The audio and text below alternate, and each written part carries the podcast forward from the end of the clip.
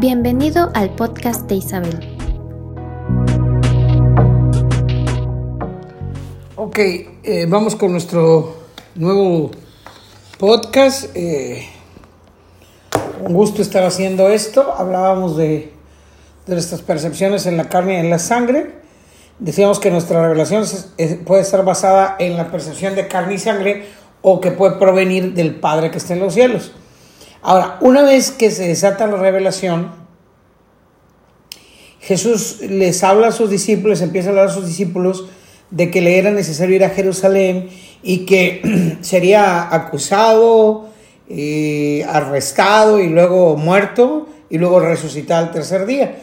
La respuesta de Pedro fue el, el disparador, vamos a decir así, que desató una nueva un nuevo formato, una nueva administración eh, para enseñar a Jesús. Un, lo que está diciendo Jesús se reformó con, la contestación de Pedro. Entonces, eh, Dios, el, maestro, introdujo un nuevo, un, nuevo, mm, una nueva forma de pensar en relación a su propósito y al por qué había venido.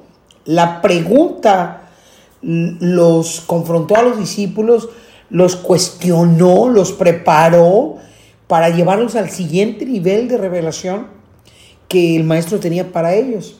Ahora, basado en la respuesta de Pedro, el maestro supo que ellos estaban listos para que él los, para que llevara al próximo nivel, eh, el cual era su muerte. Eh, y a mí esto se me hace clave porque no se puede llevar a las personas al próximo nivel sin primero saber en qué nivel se encuentran. O sea, tú tienes que ver si ya pueden recibir lo que sigue o todavía no.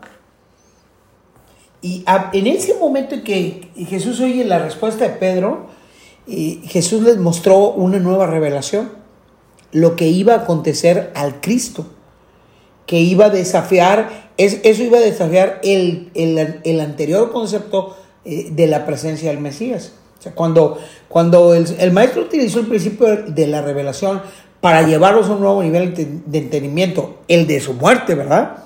Que solo les compartió a sus discípulos, a nadie más. Una vez que el maestro reconoció que ellos sabían oír de parte de Dios, eh, los llevó a ese nivel. Pero tenías que, tú como maestro tienes que reconocerlo.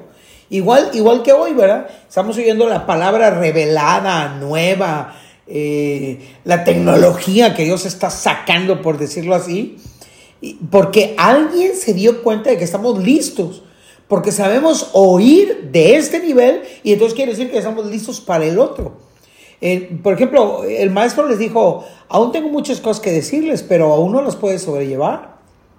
Y mientras no las, pudiéramos no las pudieran sobrellevar ellos, él se sujetó y no les dio la revelación. Pero ahora, al oír lo que está hablando Pedro, les comparte porque empieza a, captar que ellos ya se pueden relacionar con el nivel de revelación.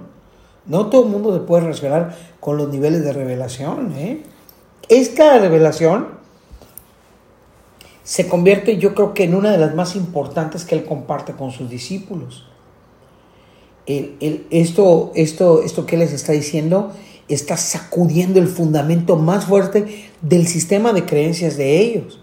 La revelación fue, es y será desatada para traer reforma al sistema de creencia.